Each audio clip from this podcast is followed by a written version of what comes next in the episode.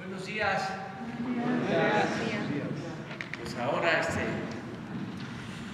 sí es un poquito tarde, pero no vamos a este a presentar nada, vamos a dedicar todo el tiempo a preguntas.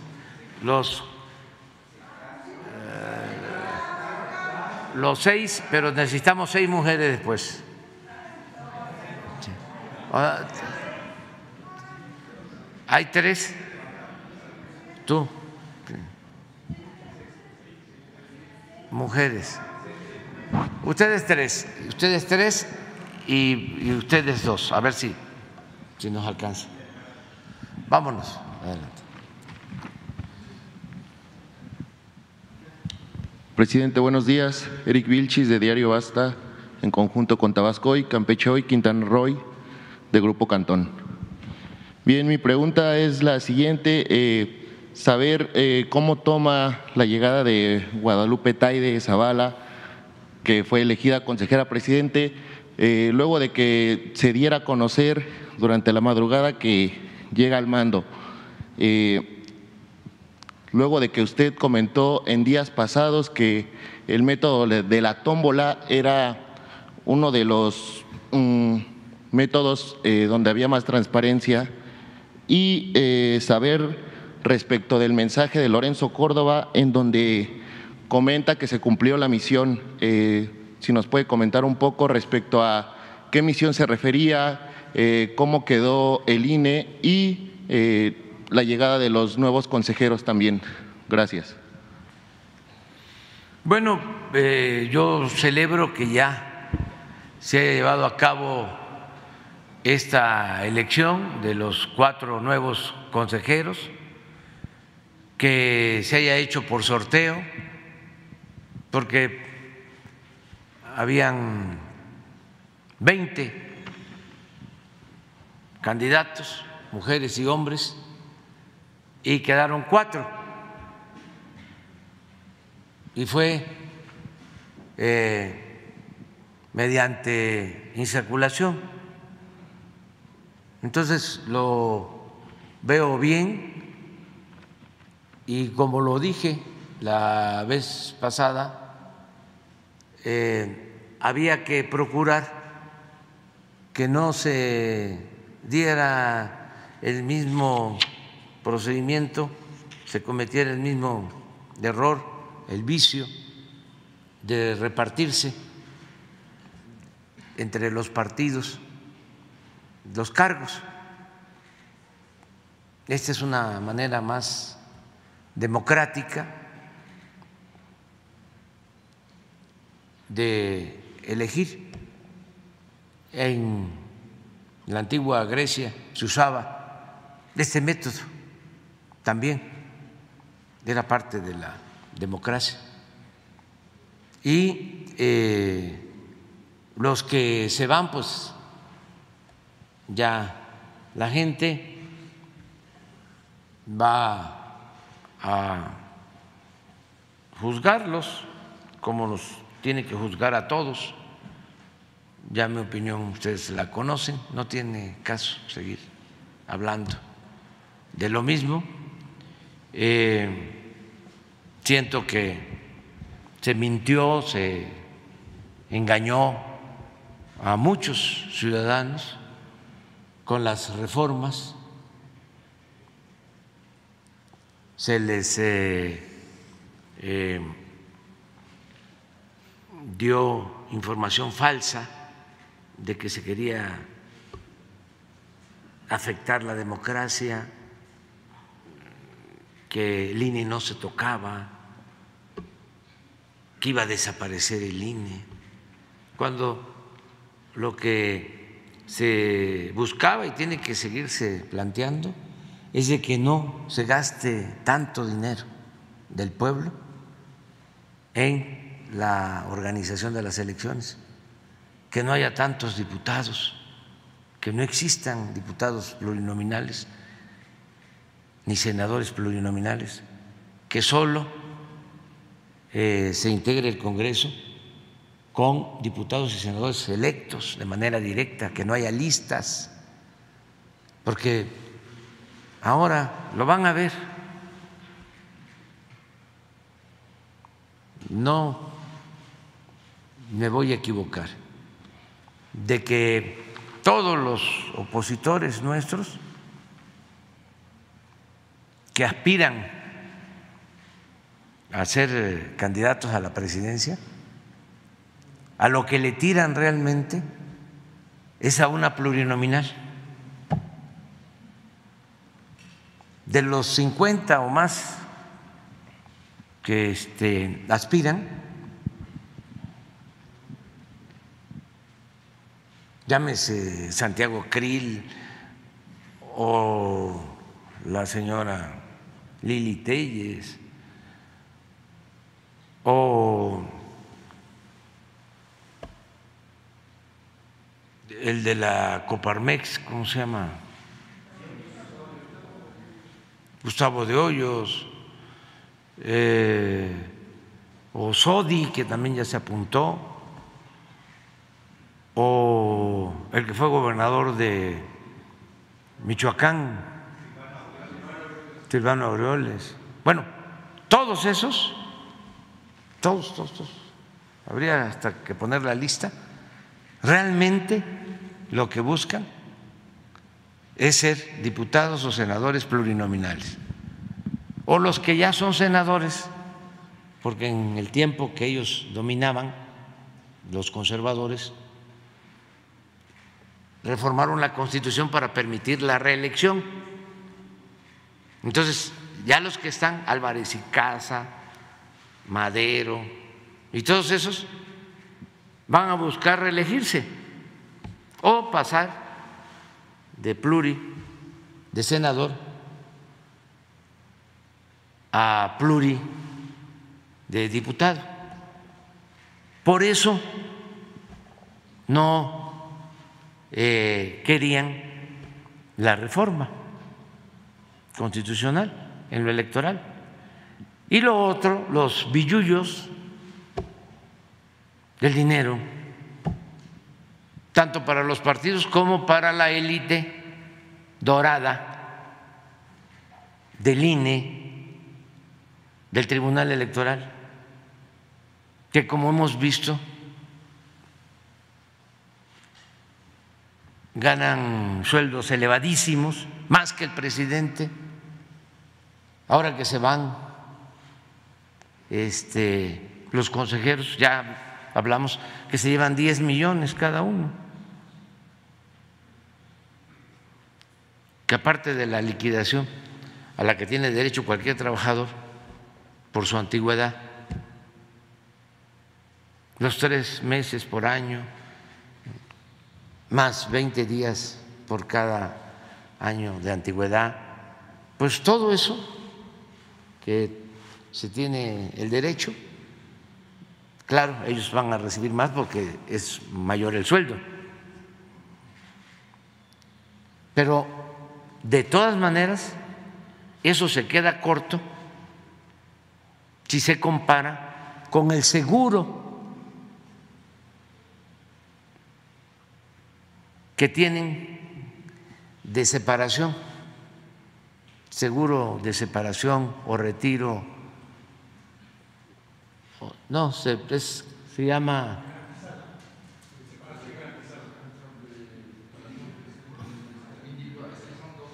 seguro individual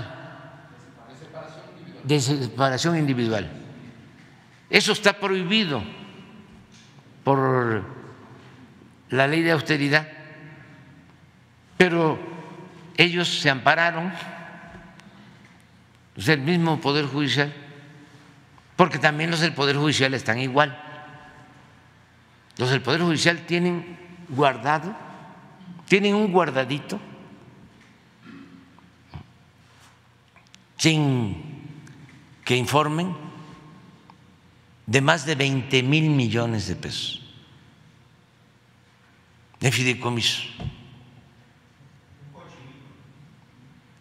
Sí, este, y es para eso, porque siguen ganando los magistrados, ya no hablemos de los ministros, más que el presidente. Y tienen prestaciones de todo tipo ayudantes, bueno, tenían hasta para alimentación, para este, gastos de todo tipo. Entonces ese es el fondo del, del asunto. Entonces ya se va a llevar a cabo este cambio y hoy hay que seguir insistiendo en que se terminen esos privilegios. Bien, por otra parte, presidente. Lo otro que quiero también comentar es de que eh, cuando, nada más una cosa porque ya me estoy contradiciendo, ah, dije que no iba a hablar del tema, pero... Bien, mi segunda es pregunta... Que hay un asunto muy interesante. Cuando eh, las elecciones anteriores eh, le dieron registro y estaba el que se va de presidente para que participara como candidato el que fue gobernador de Nuevo León. ¿Se acuerdan que fue candidato a la presidencia?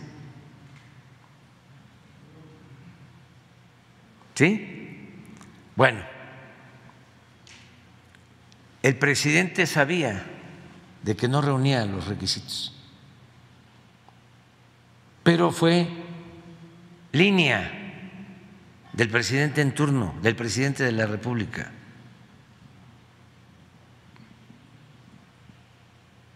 a sabiendas de que no se reunían los requisitos.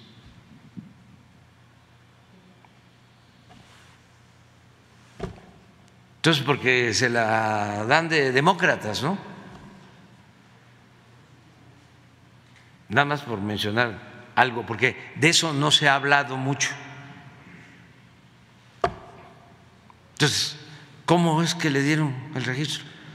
Sacó las firmas creo que en una semana, o en diez días, o un mes, y vámonos. Como antes registraban siempre al que es diputado de Coyoacán, Cuadri, que le ganó a Pablo Gómez, que los de Coyoacán, ojalá y este eh, analicen lo que hicieron porque es de sabio cambiar de opinión. Imagínense Coyoacán, donde vive mucha gente eh, progresista. Para empezar, muchos migrantes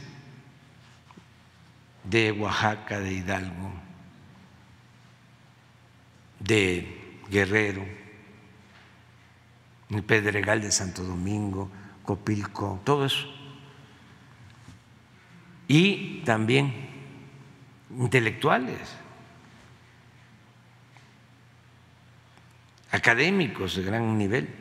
Entonces votan por Cuadri,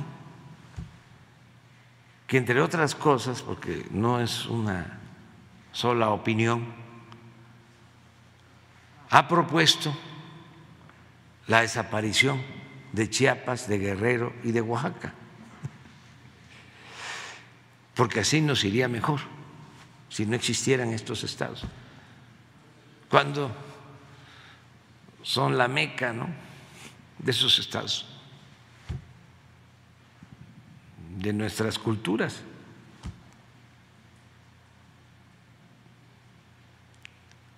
El pueblo de Oaxaca es de los pueblos con más cultura en el mundo. Pero bueno, este, ese señor Sodi era eh, candidato siempre a la presidencia, fue como dos veces.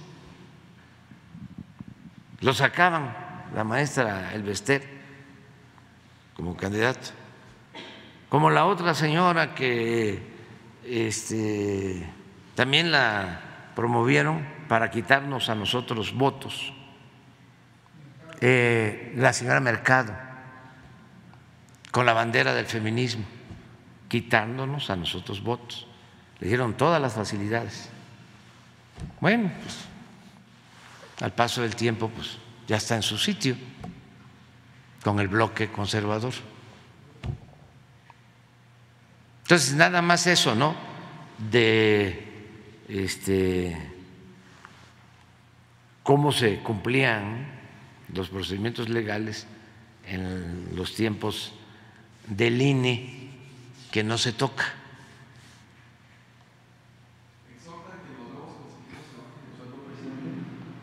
Sí, ojalá, y todos. Y que haya una reforma en el Poder Judicial y también este, los organismos autónomos que no estén violando la Constitución,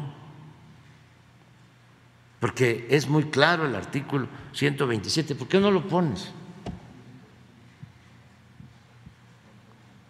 ¿Cómo van a recurrir a argucias legaloides para pisotear la Constitución. ¿Qué interpretación puede ser válida de un juez, de un magistrado, de un ministro? Algo que a todas luces es violatorio de la Constitución. Además es un asunto de principios. La política es un imperativo ético. ¿Cómo es que eh, de manera leguleya voy a justificar ganar más de lo que está establecido en la Constitución?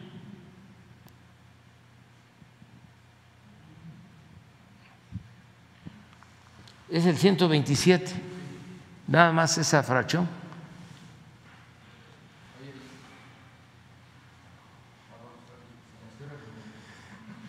¿Sí?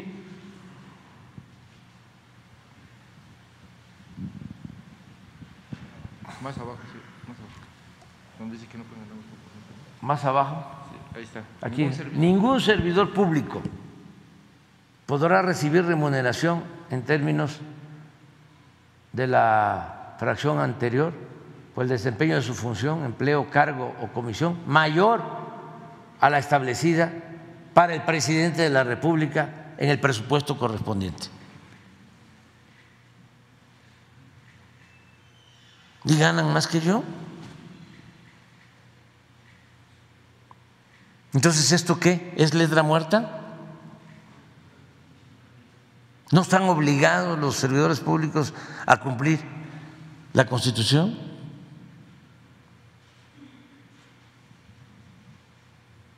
Ese es el fondo pues, del, del asunto. Y pues este tienen que llevarse a cabo los cambios y vamos a seguir insistiendo. No puede haber gobierno rico con pueblo pobre.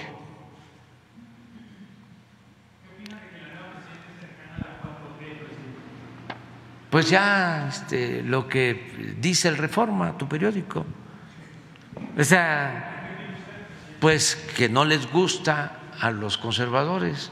Nada, nada, nada, nada que este, se proponga de parte nuestra le gusta a los conservadores y el Reforma es un boletín, un pasquín del conservadurismo. A mí sí me parece muy bien. Es que lo que no les gusta a ustedes, a mí sí me gusta. Este, ¿eh? Porque es una mujer experimentada. Eh, vean su trayectoria. No puedes poner ahí quién es este, la señora Tadei, la joven Tadei. No la conozco, ¿eh? Conozco a su familia, eso sí. Y sí, este, son gentes progresistas y demócratas y gente honesta. Nada que ver con el conservadurismo que defiende reforma, ¿eh? porque este, los conservadores que defienden ustedes son muy hipócritas y muy corruptos. No, no, no, no, porque tiene eh, profesionalismo, es honesta, incapaz de actuar como el presidente que, que está saliendo. Es una mujer íntegra, pero además fue examinada por una comisión del Congreso y por si fuese poco, es producto de un sorteo. Entonces, es lo más transparente que puede haber. Eso nunca va a ser aceptado por ustedes. Pero pues ya en el plan que están, de que no les gusta nada, ya para no fallar en mi estrategia, me doy cuenta qué cosa es lo que ustedes opinan y ya sé que si actúo en sentido opuesto, le atino. Porque ustedes son, si la ensarta el presidente, pierde. Y si no le ensarta, perdió. Entonces son muy obvios. Y además está muy bien. Porque antes este, hacían lo mismo, pero simulaban de que eran independientes de la sociedad civil, que no tenían partido, que eran muy profesionales, cuando en realidad pues no, no son más que conservadores rancios al servicio de una oligarquía eh, corrupta. Así surgió el Reforma. surgió con el apoyo de Carlos Salinas de Gortari. No, no, no, no, no, no se preocupe. Para nada. Y el INE no se toca. ¿eh? ¿Cuánto?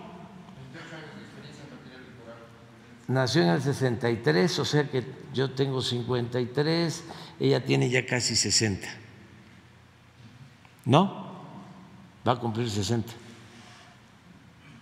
Nació en Cananea, es un lugar histórico que tampoco le gusta mucho a Reforma hablar de la huelga de Cananea. Al no ser que se trate de hablar bien del coronel Green, el patrón en la época del el movimiento de Cananea, pero no a favor de los trabajadores. ¿Cuándo en reforma han sacado algo a favor de la huelga de Cananea o de la huelga de Cananea o de los mártires de Cananea? ¿Cuándo han estado a favor de los trabajadores? Nunca jamás.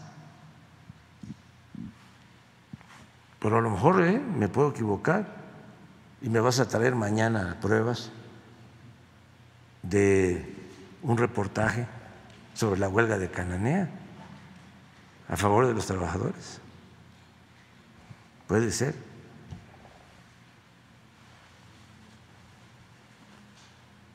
Este la recién nombrada, a mí no me corresponde esto, pero ya me estás preguntando. Este, consejera presidenta del INE fue también la comisionada presidenta del Instituto Sonorense de Transparencia, Acceso a la Información Pública y Protección de Datos Personales. Además, según la página del Instituto Sonorense de Transparencia, Tadei Zavala cuenta con una carrera de 28 años en materia electoral. Eso tenía, este, cuando lo nombraron el que se va,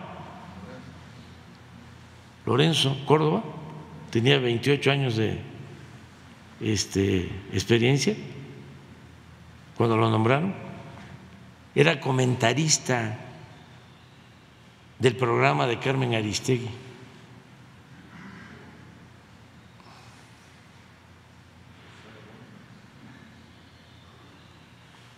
Bueno, ya, ahí está la, la ficha, pero no les va a gustar a ustedes. Pues que mejore eh, un poco. Lo más importante de todo es que hay más conciencia ciudadana. Ya no hay ciudadanos imaginarios en México, son ciudadanos de verdad. Y el motor del cambio es el pueblo, no son los funcionarios. La democracia se convierte en realidad, se convierte en hábito por el empuje de los ciudadanos. Es como las libertades, no se imploran, se conquistan. Y así el pueblo de México ha venido avanzando en contra de todos estos farsantes, como los que se, van y sus jefes, de que hablan de democracia, pero en realidad son oligarcas. Ayer, antier, que participé en un foro internacional sobre democracia, hablaba yo de eso, de cómo se habla de democracia cuando en realidad dominan en muchos países del mundo las minorías y se hacen llamar demócratas. Utilizan como fachada la democracia cuando en realidad dominan oligarcas. Aristóteles decía que habían tres sistemas de gobiernos buenos y tres malos y ubicaba entre los buenos el menos malo a la democracia y a la oligarquía la consideraba mala como forma de gobierno porque pues es en esencia el gobierno de los pocos el gobierno de las minorías, el gobierno de los ricos. Y la democracia es el gobierno del pueblo. Entonces, todos los conservadores, en el caso de México y en el mundo, aquí el bloque conservador y sus periódicos como el Reforma, quisieran que la democracia, si acaso, funcionara o se limitara, se acotara solo con la participación de la llamada clase política. No les gusta el sufragio universal, no les gusta que valga lo mismo el voto de un campesino que el voto de un intelectual, o de un gran empresario o de un científico. Pero así es la democracia. Entonces sí es un tema muy interesante, este, porque en nuestro país ahora se está dando este cambio, ese demos que en griego significa pueblo, y kratos, que en griego significa poder. Esa es la democracia, democracia, poder del pueblo.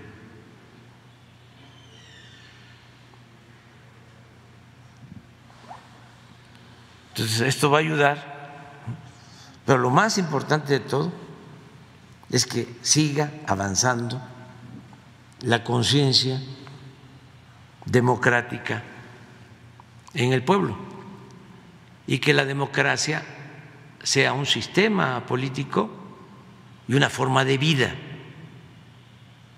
y que no solo se limite la democracia a las elecciones,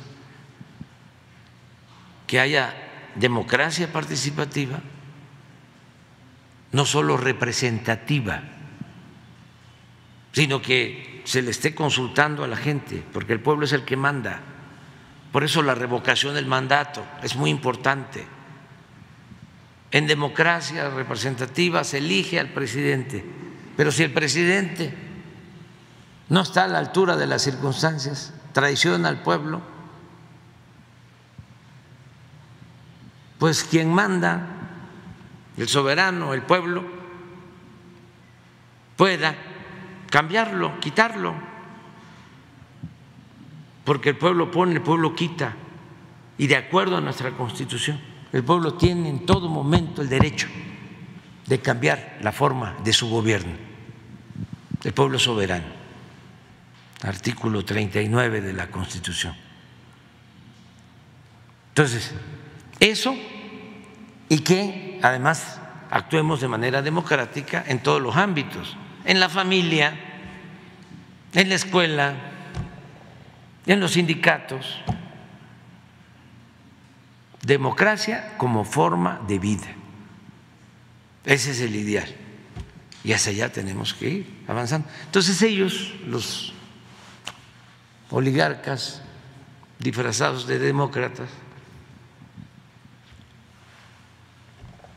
Eh, pues buscan engañar, simulando. ¿Qué demócrata puede ser? Fíjense, si la democracia es el poder del pueblo, ¿qué demócrata puede ser una gente que viola la constitución? Y que gana 300 mil pesos mensuales en un país donde el promedio, el promedio de lo que gana un trabajador son 15 mil pesos mensuales.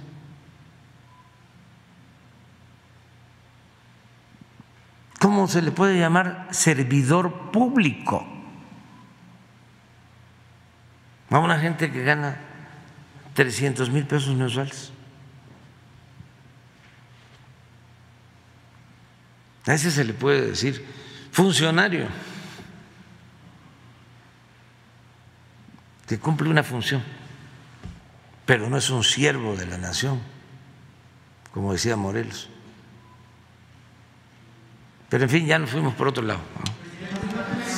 Bien, presidente, eh, mi segunda intervención, eh, cambiando de tema, me gustaría eh, saber qué es lo que va a suceder luego de que la oposición se lanzara nuevamente en contra de las mañaneras, ya que están solicitando que se baje de, de, manera recortada la mañanera del día 27 de marzo, en donde usted hace mención sobre que hay un plan C, en donde comentó que ni un solo voto al conservadurismo, eh, me gustaría eh, saber qué es lo que, lo que va a pasar, si se va a bajar ese pedazo de la mañanera eh, y qué es lo que, lo que sucede con, la, con la oposición, ya que usted en días pasados también comentó que las mañaneras sirven para informar al pueblo en números y datos. Gracias. Decir que ni un voto al conservadurismo no es decir ni un voto al PRIAN. ¿Ves? Ni un voto al conservadurismo. Si ellos se ponen el saco, pues es otra cosa, ¿no?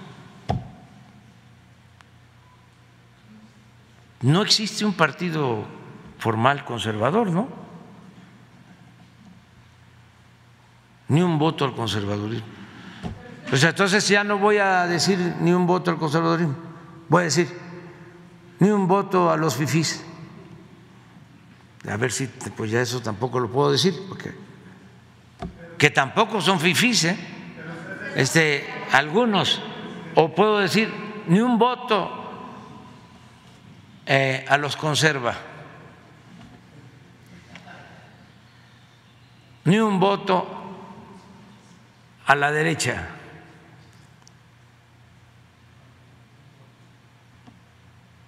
Ni un voto a los corruptos, pues ya, ni modo que me van a, a este a castigar por eso. Es más, así va a ser mejor. Ya. Ni un voto a los corruptos. Está mejor, ¿no? Ya. Y hacemos caso. Ya no vuelvo a decir ni un voto a los conservadores. ¿Les parece? Ni un voto a los corruptos. Porque puede decir ni un voto a las élites, ni un voto a los clasistas, ni un voto a los racistas. Pero está bien así, ni un voto a los corruptos. De cualquier manera no está violando el principio de equidad. Usted no debería de hablar de este tema.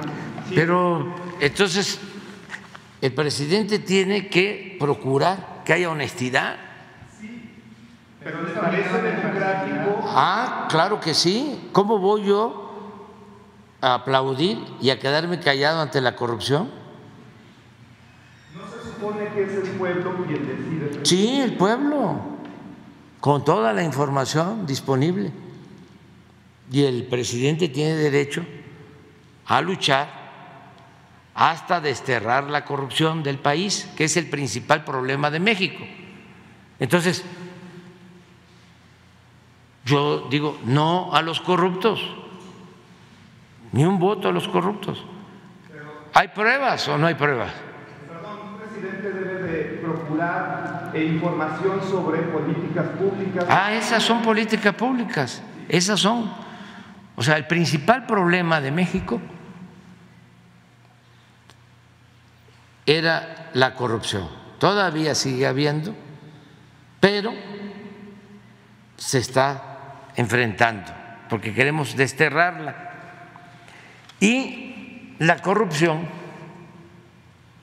creció más que nunca en el periodo neoliberal, cuando dominaban los de la oposición.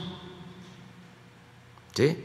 Entonces, yo no quiero que regrese la corrupción. Por corrupción vemos el. Ayer vemos el caso. Ah, sí, sí, sí, sí, sí. del Sí. Instituto Nacional de Migración. Sí, sí, sí, sí, sí, sí, sí, pero el pueblo sí sabe.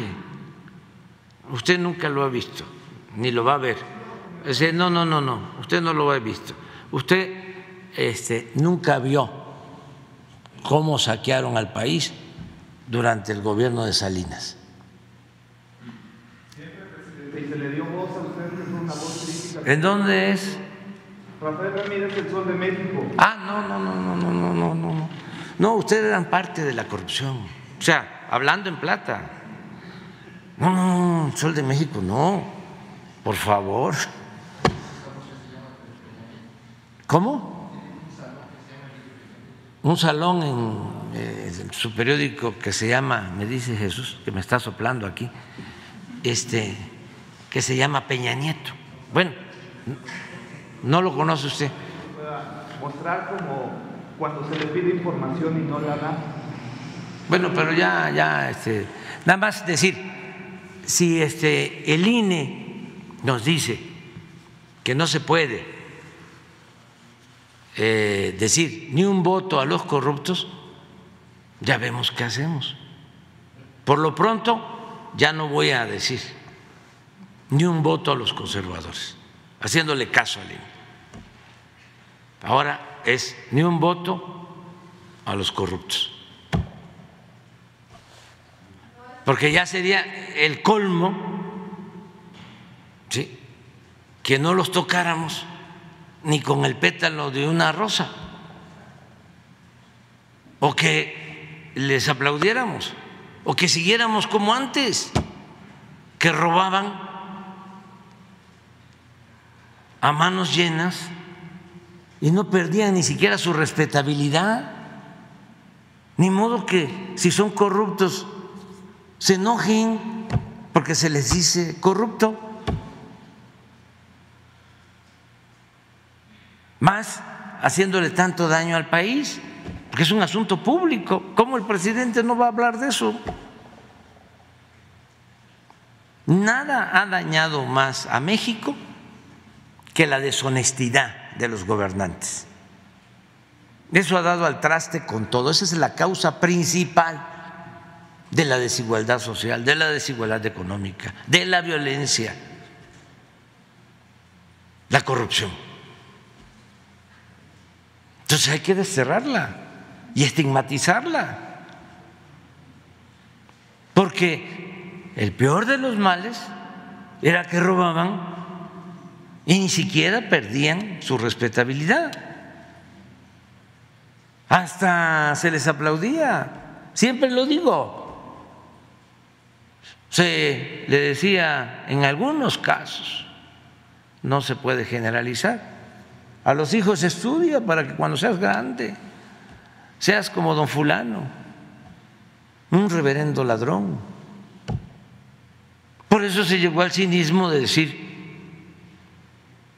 en la política tradicional de que la moral era un árbol que daba moras y que el que no tranza no avanza ni de que político pobre, pobre político. Y era lo que regía. Sí, es eh, completamente inaceptable y además están como aturdidos, anonadados. Dice, ¿cómo? Este, no voy a ganar yo 200, 300 mil pesos. Imagínense Jorge Ramos, este periodista famoso que gana como 10 millones al mes.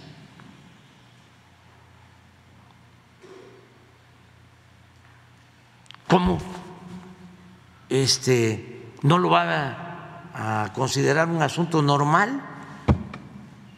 Si era lo que predominaba y sigue predominando, te pago bien para que nos sirvas.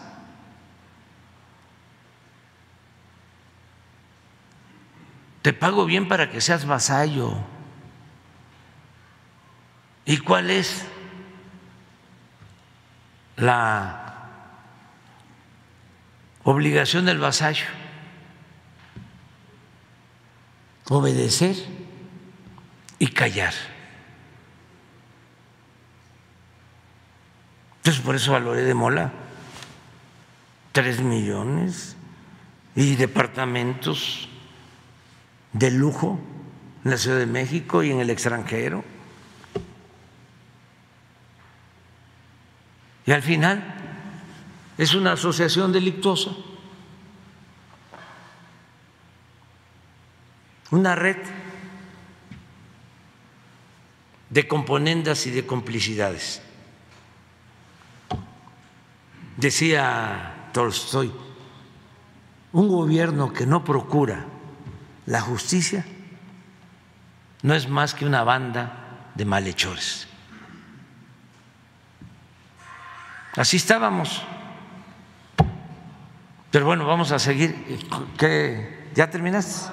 A ver, adelante. Ah, señor presidente. ¿Cómo? Sí, sí, sí, hacemos caso. Hacemos caso. Esta no, la anterior sí, esta hasta que nos digan, a ver si no puedo decir este, no, ni un voto a los corruptos. Señor presidente, buenos, buenos días. Felipe Prado de Comunicante Tijuana.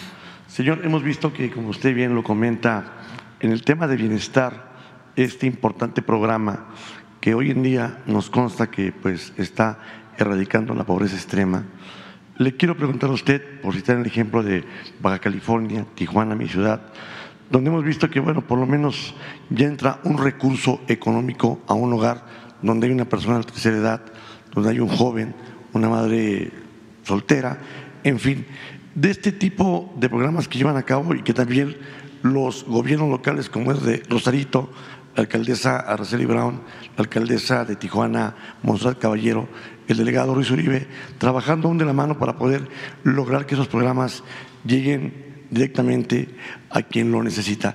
¿Cómo poder lograr convencer al pueblo ante estas mentes malintencionadas, líneas de información que confunden a la ciudadanía y que hoy en día están confundidos y están eh, comentando que estos programas no están llegando o no son de beneficio cuando sabemos que se está erradicando la pobreza extrema? ¿Cómo poder eh, contestarle a estos malintencionados que quieren opacar esta buena voluntad de este gobierno que usted preside? Y pues yo siento que el pueblo está muy consciente. Es que cambió ya la realidad. Y eso es lo que no aceptan y ese es el fallo o el error principal de nuestros opositores. Yo ni debería de darles consejos, pero ellos no quieren entender que hay una nueva realidad y no se puede poner vino nuevo en botellas viejas. Si ellos eh, recogieran los sentimientos de la gente, si no fuesen tan elitistas, clasistas, comprenderían mejor lo que está sucediendo y tendrían más elementos para enfrentarnos. Pero pertenecen al llamado círculo rojo, a la élite, y por eso hay un menosprecio al pueblo y también eh, se niegan a aceptar las acciones en beneficio del pueblo que lleva a cabo el gobierno.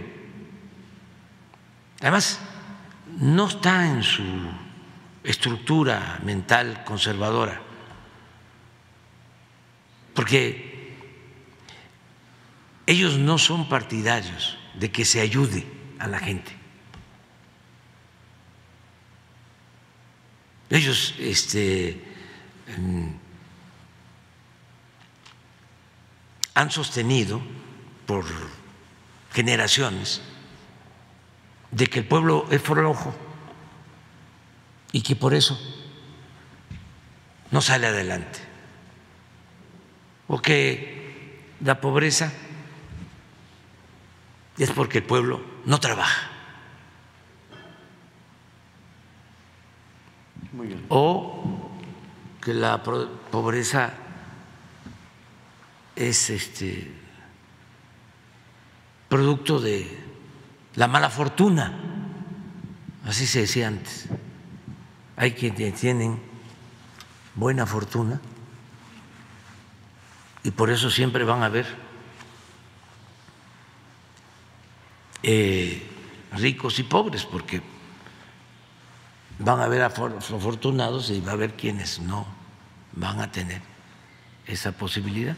Entonces, es esa mentalidad, son partidarios de que no haya eh, educación pública, que el que estudie, pues que pague. Lo mismo, no les gusta que exista la salud pública, que el que se enferme, pues pague. Últimamente empezaron a decir, durante el periodo neoliberal, eh, salió un proverbio supuestamente asiático, según el cual no entregues un pez, enseña a pescar. O sea, no le des nada a la gente, enséñalos a pescar. Sí, nada más que no hay agua, no hay pescado. Este, pero todo esto es una concepción. Eh, ah, pero cuando se trata de apoyar a los de arriba,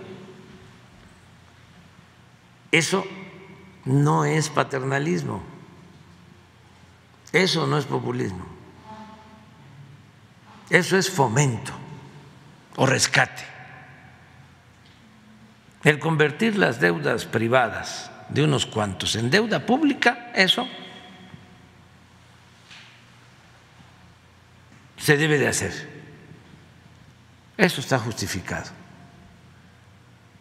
Pero el Estado no puede cumplir su responsabilidad social. Solo debe usarse cuando se trata de rescatar a instituciones financieras en quiebra, a grandes empresarios, a las minorías. Porque no debe de meterse en promover el desarrollo, no debe de meterse en ayudar a la gente. Ahora hablaba yo de regresar a los orígenes, porque en la eh, constitución que funda Estados Unidos, también en la constitución francesa, en nuestra constitución de Apatzingán de 1814, se establece que el objetivo, el fin último de todo gobierno tiene que ser el procurar la felicidad del pueblo buscando siempre la igualdad. Pero el objetivo del gobierno es que el pueblo sea feliz. Entonces nos fueron eh, manipulando hasta eh, llegar, ¿por qué le entregas un apoyo a un joven si ese es Nini? Nada más hay que tratarlo así, en forma despectiva, discriminatoria, ni estudia ni trabaja, ja, Pero se le da un apoyo, se le da un trabajo para que se forme para que trabaje como aprendiz. Ah, estás regalando dinero. Estás apoyando a vagos. Estás financiando a niños. O sea, es una mentalidad. Eso no es fácil de quitar. Eso viene de tiempo atrás. Por eso cuando me dicen, es que eh, hay muchos que están en contra, pues sí, son millones. Yo calculo que con ese pensamiento deben de haber como 25, 30 millones de mexicanos. Y hay que respetarlos. No son los que vienen al Zócalo, 100, 150 mil. No, no, no, no. Son 25, 30 millones. Son muchos. Claro, cada vez van a ser menos. Sobre todo porque los jóvenes de esas familias ya están tomando conciencia. Y hay este movimiento de transformación que es muy importante. Bueno, la polémica, cuando habían estos debates, nunca se debatían estas cosas. Ahora es muy interesante todo lo que está sucediendo. Estamos viviendo tiempos interesantes. No debemos de quejarnos, porque nos tocó vivir momentos estelares en la historia de México. Son momentos de, de transformación. Y respetarnos. Este, y el que quiera eh, seguir siendo conservador, pues que siga su camino, que somos libres y también no tiene por qué haber pensamiento único, que todos pensemos iguales. No, eso no es democracia. Entonces, decirte esto, eh, ¿por qué no me preocupa el que estén... Eh, difundiendo en la mayoría de los medios de comunicación de que somos populistas, de que somos paternalistas. Eh,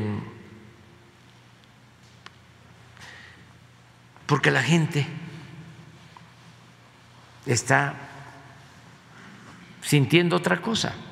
Es muy sencillo. Antes no le daban al pueblo porque se lo robaban. Se robaban la mayor parte del presupuesto. Era para la élite, para los de arriba, que vivían colmados de atenciones, de privilegios. Ahora no permitimos la corrupción, hacemos un gobierno austero y el presupuesto lo dirigimos a la gente más necesitada o vulnerable. Es una distribución justa del ingreso, del presupuesto. Lo ideal sería una distribución justa de la riqueza. Pero pues eso implica un cambio más profundo todavía.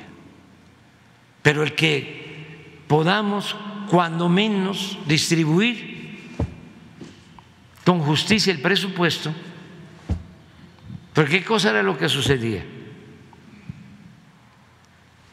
Concentraban la riqueza en unas cuantas manos. Se quedaban con todos los bienes de la nación. Y encima de eso se robaban también el presupuesto como dicen los abogados, aceptando sin conceder que se quedaran con los bienes, con la llamada privatización, el convertir lo público en privado, que fue lo que hicieron. Las empresas, los bancos, las minas, los ferrocarriles, todo lo que trasladaron a particulares. Pero que cuando menos el presupuesto se lo entregaran a la gente, pero no, también se robaban el presupuesto.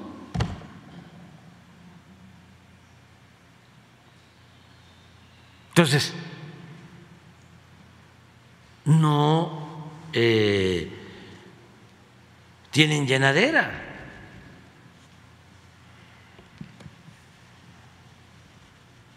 ¿Qué es lo que hemos hecho nosotros?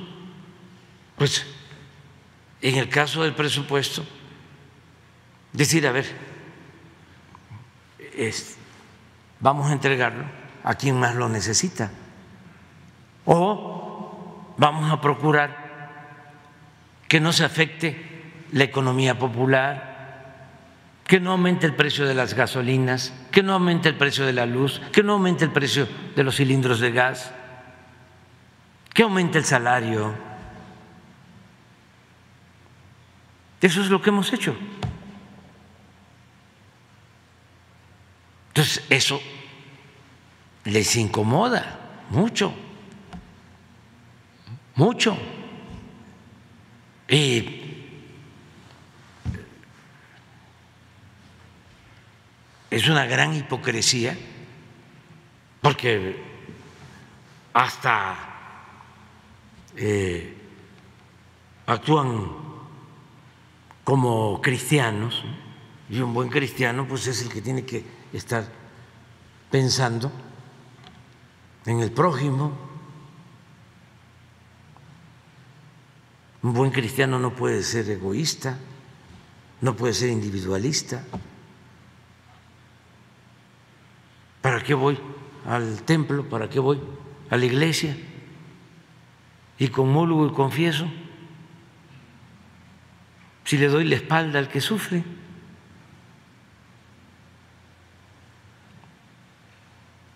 Si lo único que me importa es saciar mis ambiciones materiales y no pensar en los demás. Entonces, es, es un asunto importante, importante. Yo siento que les molesta mucho lo que nosotros estamos haciendo, pero pues para eso luchamos. Es que ellos pensaban que luchábamos por el cargo, por el quítate tú porque quiero yo. y que iba a ser más de lo mismo. No, no. Se inició una transformación y la vamos a continuar. Y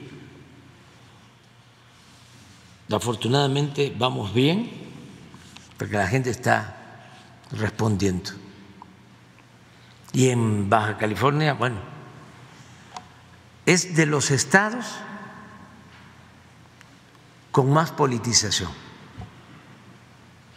Nada más recuerdo que en el 88 uno de los estados donde ganó el ingeniero Cuauhtémoc Cárdenas ni con el fraude pudieron fue Baja California. Y fíjense, en el norte, porque también este, se piensa equivocadamente que los que viven en el norte son más proestadounidenses. No. En el norte, allá en la frontera, hay un nacionalismo bien arraigado. Y este, lo mismo eh, nuestros eh, paisanos migrantes Así es. Quieren mucho a México, nunca olvidan a México. Y además, yo creo que eh, ese nacionalismo que hay en el norte tiene que ver, pues, con eh, la cercanía a la otra realidad en donde a veces nuestros vecinos cometen excesos y hay maltrato, y hay racismo, y eso afianza más nuestra identidad como mexicanos, que no lo este, eh, padece una gente de la capital, pero el que está ya pegado a la frontera sí se da más cuenta. Muy bien. Hoy voy eh, para allá, hoy voy para allá, voy al norte. Muy bien. Le quería comentar la siguiente pregunta, si usted me lo permite, señor presidente. Bueno, como usted lo ha dicho, bueno, ya no son conservadores, son eh, delincuentes o corruptos, perdón. Le quería comentar lo siguiente. Bueno, veíamos que en épocas pasadas, cuando había un recurso federal que se daba a las eh, entidades para distribuir a municipios, pues veíamos que pues lo llevaban pues definitivamente, ¿no? Hoy en día vemos que ha habido una muy buena eh, labor por parte del gobierno federal para poder direccionar los recursos económicos a las federaciones y municipios. Hemos visto los cambios, por citar el, tema de la Ciudad de México, pues yo tenía mucho que no para acá y veo una ciudad totalmente bien resguardada, veo una buena movilidad, transporte, en fin. Le quiero comentar a usted, señor, bueno, han funcionado estos programas y la pregunta va direccionada porque usted va a visitar muy pronto por allá Tijuana, donde, bueno, ahí la gente, usted ve cómo lo recibe de esa manera tan fraterna. Señor, ¿habrá algún recurso económico que se pueda direccionar producto del ingreso de la Federación a la ciudad de Tijuana? Hay buenos planes por parte del alcalde Monserrat Caballero, tiene muy buenos proyectos para poder lograr que la ciudad salga adelante. ¿Cree usted que vaya a haber algún programa para poder direccionar recurso económico a mi ciudad, a Tijuana, señor? Sí, sí. Hoy voy allá. Hoy voy porque estamos este, llevando a cabo la evaluación de la operación de las sucursales del Banco del Bienestar.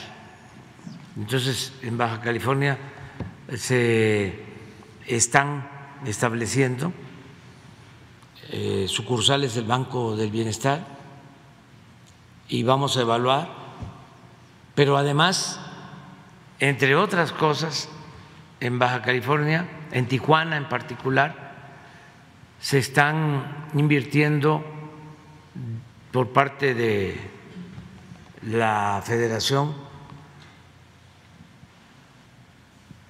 alrededor de 10 mil millones de pesos en una obra por toda la frontera, en una vialidad por toda la línea fronteriza, eh, para eh, mejorar eh, la circulación de los vehículos. Hoy en la mañana tratamos en la reunión de seguridad el problema de derrumbes ahí en Tijuana, Protección Civil lo está atendiendo y hoy voy a ver a la gobernadora y la presidenta municipal de Tijuana está haciendo muy buen trabajo, la presidenta municipal de Rosarito, muy buen trabajo.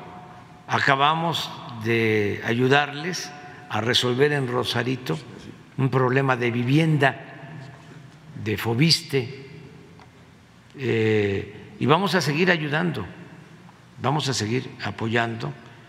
Eh, creo que es el Estado que más carros extranjeros ha regularizado y ya se les está enviando. A ver si no tienes ahí la, la lista de lo que se les envía para arreglar las calles, Hemos hecho en Tijuana obras urbanas, eh, mm, se han construido parques en barrancas, eh, se han mejorado viviendas de gente pobre. Hemos hecho varias cosas en todo Baja California y lo vamos a seguir haciendo. Vamos a seguir. ¿Mande? los migrantes, los lesionados. Voy, voy, voy a estar este, atendiendo la parte médica, básicamente. Lo que me importa más es la atención a los heridos. No sé, este, pero sí voy a tener una reunión eh, con los médicos eh, para eh, procurar que no les falte nada, que, este, que podamos salvarles la vida. ahora, es lo fundamental. Entonces, como voy a Juárez, ya tenía programada esta visita para lo de el Banco del Bienestar, pues voy a aprovechar también para ver lo de la atención a los eh, enfermos, a los heridos, el que eh, se les atienda en todo. Eh, han estado atendidos, envié al general Bucio, él desde ese mismo día, al día siguiente de la desgracia, este, eh, se fue allá, allá está, me informa todas las mañanas, hoy me informó temprano, y está visitando eh, los hospitales eh, donde están los enfermos, están en clínicas del seguro, también un hospital público, en un hospital del ISTE, y están siendo atendidos, se está dando apoyo eh, para que no les falte nada, pero de todas maneras voy hoy. Y eh, se van conmigo y se van a quedar allá. El secretario de Salud, Jorge Alcocer, y eh, Zoé Robledo, director del Seguro Social. Se van los dos conmigo, ahora en la mañana. O sea que ya, ya me voy a ir, ¿eh? Sí. No sé exactamente, eh, se le invitó para la reunión de Banco de Bienestar. No sé si vaya a asistir. Pues me voy con los médicos. No sé, no sé. Ellos van a hacer, les estoy pidiendo una revisión de todos los eh, heridos para que eh, no les falte nada. Los mismos, los mismos. Ayer les informaron y hoy les van a volver a informar. Hoy vuelve este, Rosa Isela a informarles a las dos las dos de la tarde. Miren, ah, pues ahí está Baja California, tiene primer lugar. 252 mil vehículos regularizados. Se amplió el plazo, terminaba hoy, ya se amplía tres meses. Y ya son 631 millones. Esto para las calles para los baches. Ojalá y no sea para tapar baches, sino también para este, poner concreto eh, hidráulico, porque los baches se tapan y con la lluvia este, vuelven a, salir y se vuelven a padecer. ¿De acuerdo? Bueno. Buenos días, presidente Hans Salazar de Noticiero en Redes. Eh, ha habido varias veces que yo le he planteado, presidente, aquí el tema del FOBISTE. Eh, incluso el día de ayer se volvió a mencionar aquí mismo. Pero el problema es más de fondo, muchísimo más de fondo. Incluso aquí, eh, por instrucciones de usted, en meses pasados estuvieron los responsables de estas dependencias, eh, porque pertenece el FOBISTE, esta institución, al propio ISTE. Es parte de los servicios, las prestaciones a los trabajadores. Concretamente, para no eh, dar, eh, pues repetir lo que yo he planteado aquí, incluso lo que se ha visto con las autoridades correspondientes, es que el problema eh, clave, incluso ellos mismos lo han dicho, las autoridades responsables del FOBISTE, que este problema no se puede resolver de fondo si no se plantean reformas a la ley, ordenamientos jurídicos. ¿Por qué? Porque tiene que ver con la actualización de las sumas, el préstamo precisamente de su vivienda. Hay muchos afectados.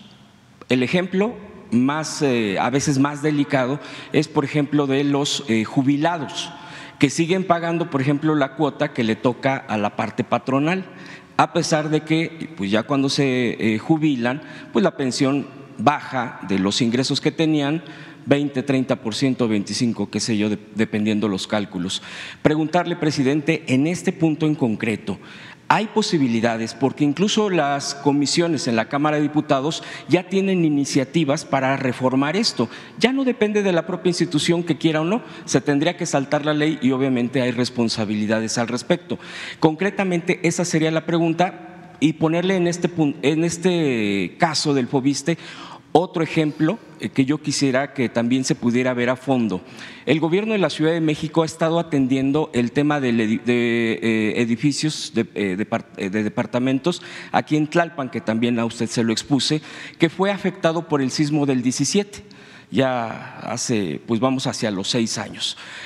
La gente tuvo que salir, está rentando, no se ha corregido ese edificio porque es muy caro, es cuestiones presupuestales y siguen pagando eh, el FOBISTE. O sea que ya hay doble, eh, doble gasto e incluso con el tema de las sumas y la actualización, aunque vengan mes con mes, llega febrero y resulta que deben aparte por esa actualización 40 mil, 30 mil, 50 mil, 70 mil.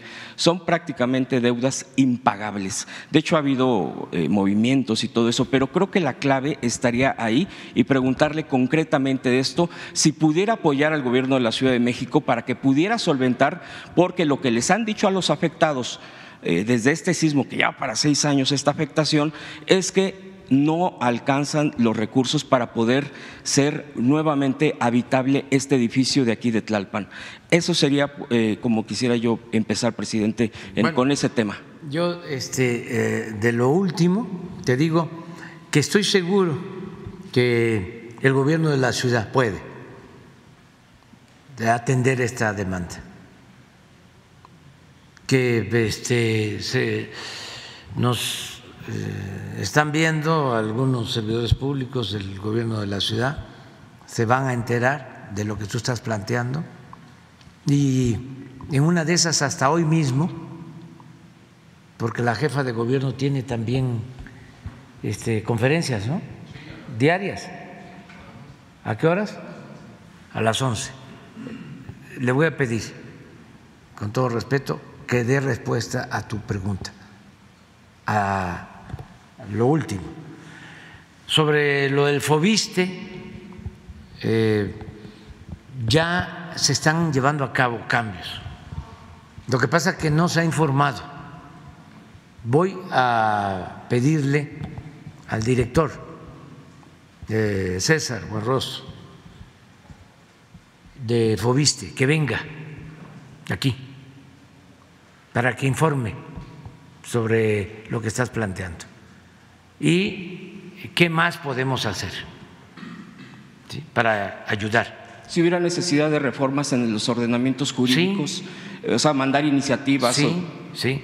hay posibilidad Sí, de parte de usted. Sí, para eh, hacerlo este, más amplio, voy también a invitar al director del Infonavit, a los dos, que este, den a conocer qué están haciendo para que la gente que está pagando, sean servidores públicos, sean trabajadores, y que pagan y pagan y pagan y que nunca este, terminan de pagar y no tienen sus escrituras, ¿qué es lo que se está haciendo?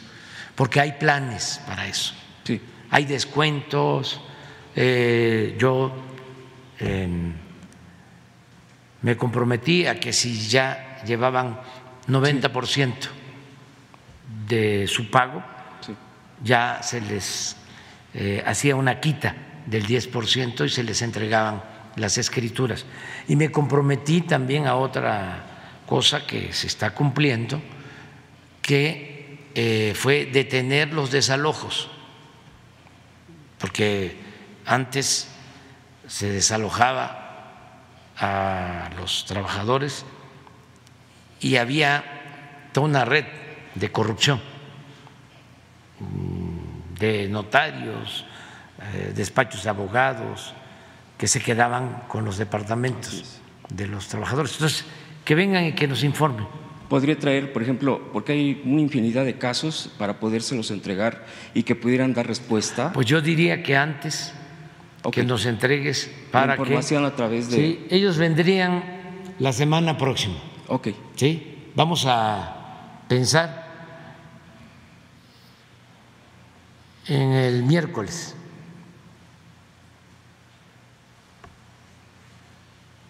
¿Te les parece? Sí, yo estaría presente para Sí, que estuviera. pero y si me antes permite. y te damos Sí, la y- palabra. ok. A ti. Eh, el segundo punto, presidente, eh, preguntarle, en el tema de salud hay un, eh, una nueva forma de atender a gente con lesiones medulares. esto es un padecimiento de mucha gente en el país. En España el tratamiento se denomina NS1, es mucho más fondo de explicar, es una cuestión de salud que están pidiendo que si se, si se o más bien están preguntando si en la Secretaría de Salud se estuviera considerando este tratamiento que ya se inició en España y que eh, pudiera mejorar bastante sus condiciones de vida, ya que pues, son lesiones que pues, son de por vida, ya no hay eh, mayor eh, posibilidad de mejora, pero que con este tratamiento en ese 1 que se está llevando a cabo en España, preguntar si la Secretaría de Salud pudiera estar considerando esto, este tratamiento. Y ahorita un último tema, presidente. Sí, este si te parece, eh, que nos respondan el martes. Si es que lo están considerando. Este martes no, no vamos a tener salud, ¿no? Hasta el próximo. El próximo. Si pudieran responder. Sí. Y por último, presidente, eh, preguntarle. En el tema eh, migratorio, que bueno, pues ahorita está muy clara la situación, ya usted lo ha planteado aquí, aquí se ha definido. Ya en la tarde se ha estado respondiendo por parte de la secretaria de Seguridad, Rosa Isela Rodríguez, una diversidad de información, excepción de las cosas que tienen que ver con los procedimientos eh, jurídicos o los procedimientos que está llevando a cabo por parte de la Fiscalía General de la República. En, en todos estos días, bueno, pues ha salido una información no solamente de la conferencia, eh, por ejemplo, en esta misma conferencia se habla de una empresa privada que eh, se llama CAMSA, eh, de quien tenía también eh, un encargo en toda esta atención, habría que definir más, de hecho entiendo que eso es parte de las investigaciones, eso es parte de lo que se está indagando, ya han salido incluso montos, a reducir montos de cantidades de cientos de millones de pesos. Aquí también la secretaria de Seguridad ha planteado que aquí se va a ver el tema de protección, de protección federal para poder eh, tener las tareas al respecto. Este fue un tema que incluso yo antes, semanas antes, le había preguntado aquí, aquí vino la secretaria Rosa Isela, eh, eh, preguntarle si en todo se está considerando, primero, un, en el Instituto de Migración o Nacional de Migración, una reinvención, una reestructura de fondo. Esto con el trato hacia los migrantes, es decir, debe de haber eh, gente con esa disposición y preguntarle si, por ejemplo, en esto, porque faltaba eh, de cubrir las vacantes en protección federal, aquí mismo informó incluso los requisitos la secretaria, ¿no sería precisamente convocar a la gente misma que tenga esa disposición, esa, esa sensibilidad para tratar este tipo de, personas que vienen sufriendo de kilómetros y kilómetros de Centroamérica, de Sudamérica, de algún otro país, para que cambie y reforme por completo y preguntarle si se acabaría el tema de eh, retenciones para modificarse, a eso me refiero con la pregunta sobre reinvención, como albergues, como un asunto de eh, casa de, permítame decirlo, de protección, porque muchas veces hasta las autoridades locales, no, no, no ven con simpatía si el empresario tal o cual, no, es que aquí están y no nos gusta que estén aquí enfrente. Hay gente que incluso es en ese sentido clasista, racista, xenófobo, etcétera. Es una cosa que traemos definitivamente en el país en muchos lados. La propia diputada Andrea Chávez el día de ayer, por ejemplo, expuso que hay convenios entre el gobierno de Chihuahua y el gobierno de Texas es decir, en este, en este intercambio entre fronteras, donde aporta prácticamente recursos el gobierno de Chihuahua a través de este documento que presentó en la Cámara de Diputados de 200 millones de dólares para ayudar a los migrantes. No, no, para detenerlos. Y ese es un recurso, entiendo, de acuerdo al documento presentado por la diputada, pues que también estaría criminalizando el gobierno de Chihuahua a los propios migrantes. Es decir, tendría que haber una reforma profunda para que no se destinen este tipo de recursos y también la revisión de la seguridad privada en nuestro país, presidente, que creo que también ese es otro de los pendientes ahora que sale con esto. Y le agradezco las respuestas. Sí, este, Rosa Isela va a informarles sobre todo esto. Yo eh, les digo algunas cosas. Primero, lo eh, doloroso que ha sido este caso. Para mucha gente y lo confieso, me ha dolido mucho, me ha dañado. Yo he tenido eh, momentos difíciles, el más difíciles fue lo de la explosión de Tlahuelilpa. Ese ha sido el acto más duro, el que más eh, me ha afectado anímicamente. Y luego este, este me conmovió, me partió el alma. Y eh, me ayuda a enfrentar este dolor, el que pues hemos venido haciendo mucho por los migrantes. Eh, desde que llegué hay constancia de que he estado duro y dale, pidiéndole al gobierno de Estados Unidos que se atienda a los migrantes para que eh, no se vean en la necesidad de abandonar sus pueblos. Porque ya cuando salen de sus pueblos, que incluso eh, algunos llegan a acuerdos con traficantes de personas, los llamados polleros, ya es muy difícil que se queden que se les ofrezca trabajo en México y se queden. Ya traen el propósito de llegar a Estados Unidos.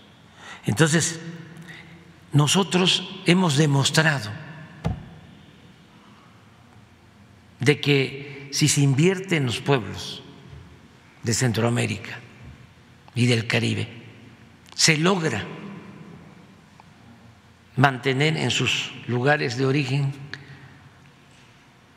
a quienes, si no tienen otra opción, deciden eh, salir a buscarse la vida, como pueden.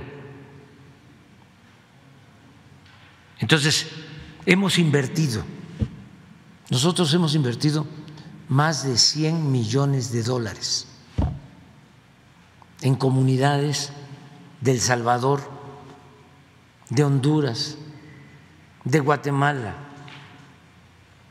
Hemos estado en Centroamérica, les voy, voy a pedir a Laura, Laura Elena,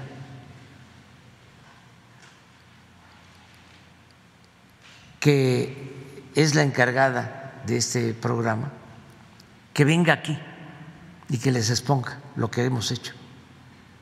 Pero además hemos evaluado y sabemos que funciona. Entonces, lo que le hemos pedido al gobierno de Estados Unidos es, si nosotros estamos destinando 100 millones de dólares, pónganle ustedes, ayuden.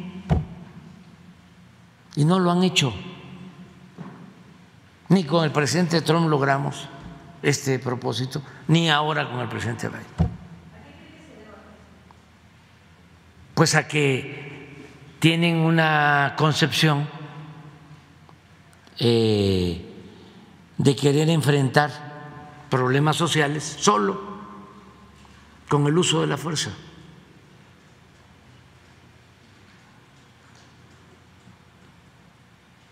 Y no se atienden las causas. Entonces, eso por un lado. Y vamos a seguir insistiendo. También tengo que reconocer de que ahora con el presidente Biden se logró por primera vez que se entregaran visas temporales.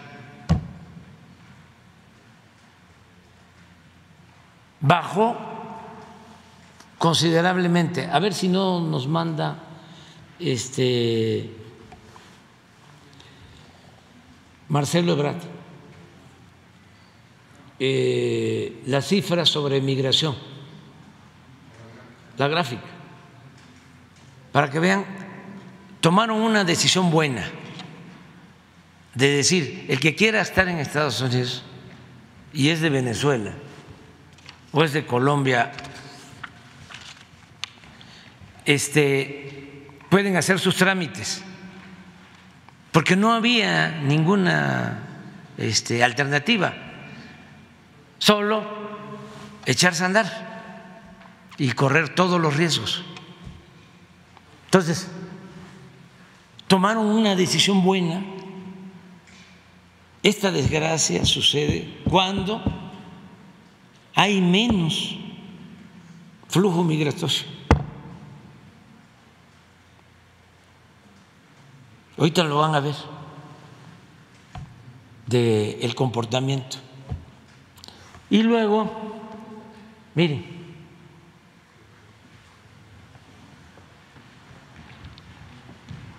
ya la habíamos visto esta. Este es el total, 250 mil aproximados. Esto son no mexicanos, pero fundamentalmente son venezolanos, ecuatorianos, colombianos la medida que les este, hablo, de la, de la que les hablo, que tomó Estados Unidos, fue aquí. Y miren,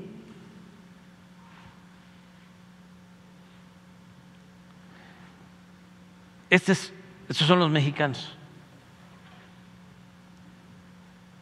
Igual.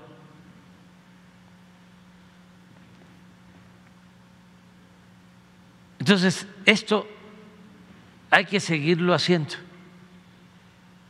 para que los venezolanos, colombianos, ecuatorianos no tengan que pasar, atravesar, correr todos los guerreros en nuestro país, sino pueden hacer sus trámites desde sus países. Hay un procedimiento ya que no existía. Entonces, acerca de esta desgracia, eh, pues tenemos que pedirle a la Fiscalía que actúe. No hay impunidad. Eso es la diferencia con otros gobiernos. No vamos a ocultar la verdad no vamos a proteger a nadie. Pero pues es muy doloroso. Y también estábamos eh, buscando, porque constantemente estamos viendo el tema. Hace diez días, una semana, ya les puedo dar el día y la hora me reuní con el padre Solalinte y tratamos el tema antes de la desgracia. Y llegamos al acuerdo de que se iba a crear, se va a crear un consejo. Y le dije, aunque tú no puedes legalmente, sí de manera honoraria que estés. Un consejo para buscar que no se violen los derechos humanos de los migrantes, que se les proteja. Sí externos, y una reforma al interior del Instituto de Migración. Resulta que esto fue hace 10 días. Entonces quedamos ya, vamos a empezar y cuando se tengan eh, a los integrantes, vamos. Sí, sí, sí, sí, pero estamos hablando de si hay alguien aquí, entre otros,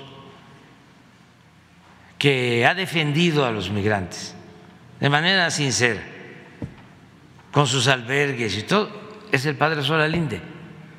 Porque también hay muchos pseudo eh, defensores de derechos humanos, así como pseudos ambientalistas. Hay muchos falsarios. Estamos buscando gente que realmente si le preocupe y este y quieran verdaderamente ayudar. Por lo general hay organizaciones de la sociedad civil, ¿qué es lo que ha pasado en el caso de Centroamérica? Me pueden decir del gobierno de Estados Unidos, es que nosotros le estamos dando dinero a las organizaciones no gubernamentales, le estamos dando dinero a organizaciones de la sociedad civil.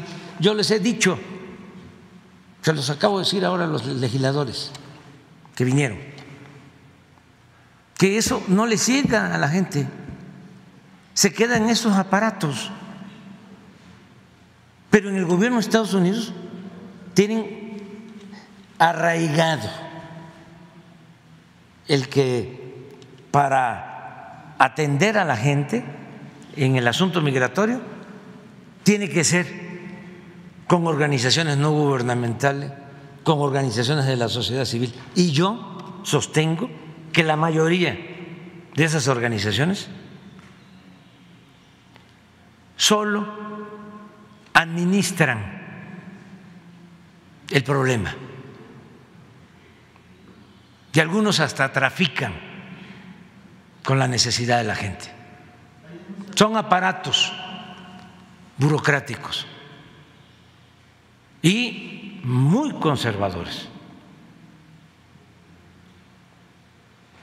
Fue todo esto que se creó durante el periodo neoliberal para simular de que se atendían con las nuevas políticas públicas a la gente también para desviar la atención y que los corruptos siguieran saqueando a los pueblos. Entonces, se los he estado planteando. Ellos que argumentan, dicen, es que no podemos entregarle el dinero a los gobiernos porque son corruptos los gobiernos. No se los entregues a los gobiernos. Si tú estás pensando en eso, entrégaselos de manera directa a la gente. Pero no utilices a esos intermediarios. Esos intermediarios, si vienen ustedes, ¿cómo andan en Centroamérica? Los carros que traen. Se hospedan en los mejores hoteles. Y ahí se queda todo el dinero. Que además es muy poco. ¿Qué tiene que ver lo que ha entregado el gobierno de Estados Unidos a Centroamérica con los 30, 35 mil millones de dólares destinados a la compra de arma para Ucrania? Digo, y eso no es la primera vez que lo estoy diciendo, y se los digo a ellos. Se los acabo de decir hace una semana. Además, está mi discurso de la ONU, donde hablo del porqué de la migración, donde hablo del porqué de la pobreza en el mundo y cómo la ONU no ha hecho absolutamente nada. Pero eso sí, hay una constelación de aparatos burocráticos de la ONU para todo, para todo. Y esos burócratas viven muy bien, ganan muy buenos sueldos, viajan por todo el mundo y no hacen realmente nada en beneficio de la gente. Entonces ya basta de hipocresías, de simulación. Y ya me voy.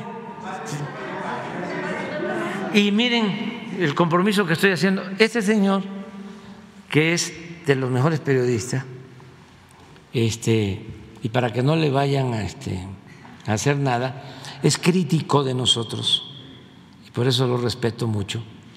Este señor va a ser el primero que va a preguntar el lunes.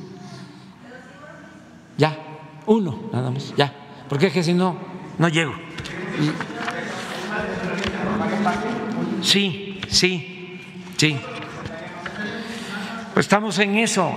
Lo que pasa es que nos agarró esta situación, pero estábamos precisamente en eso. Acababa yo de recibir también una llamada de la embajadora nuestra de, Brasil, Laura Esquivel, quejándose del maltrato de quienes vienen de Brasil a México, el maltrato de algunos funcionarios de migración. O sea, estamos en eso, sí, sí, sí, y además es algo que estamos haciendo, que ya está, eh, voy, es Laura Carrillo, Laura Elena Carrillo, va a venir, es que van a ver lo interesante, y esto no solo es para que lo conozcan los mexicanos, sino lo que quiero, porque se los he mandado a los legisladores de Estados Unidos, a los que se encargan de el tema migratorio en Estados Unidos. Tenemos un documento, hicimos una evaluación de los efectos, mejor dicho, de lo que se logra con estos apoyos. Tenemos muchísimos testimonios de jóvenes que eh, están ya en el Sembrando Vida, que están en Jóvenes Construyendo el Futuro, en Guatemala, en El Salvador, en Honduras, y dicen, ya no nos vamos, no nos vamos, nos quedamos. y eh, es una muy buena experiencia. Entonces, ¿qué es lo que se tiene que hacer? Bueno, reforzar todas estas medidas. Y lo otro, también pues protegerlos a los migrantes. Si ya salieron, protegerlos, cuidarlos, que es lo que hemos venido haciendo con albergues, con médicos. Pero aquí esta tragedia, desgraciadamente, nos vino a pegar muy fuerte.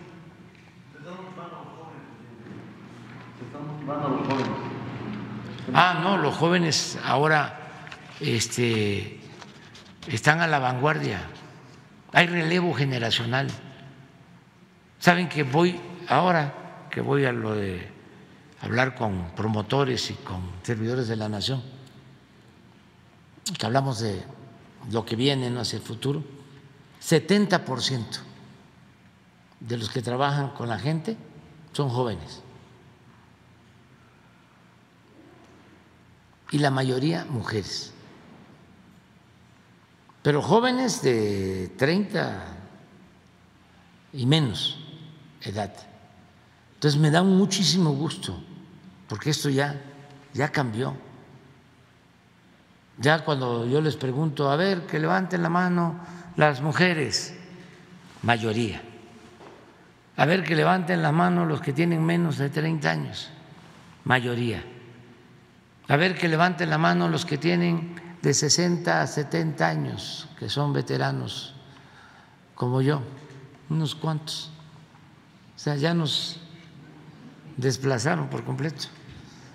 Ya por eso yo este, me voy a ir tranquilo el año próximo. Nos vemos. Si no, no llego. Va, va el primero, lunes.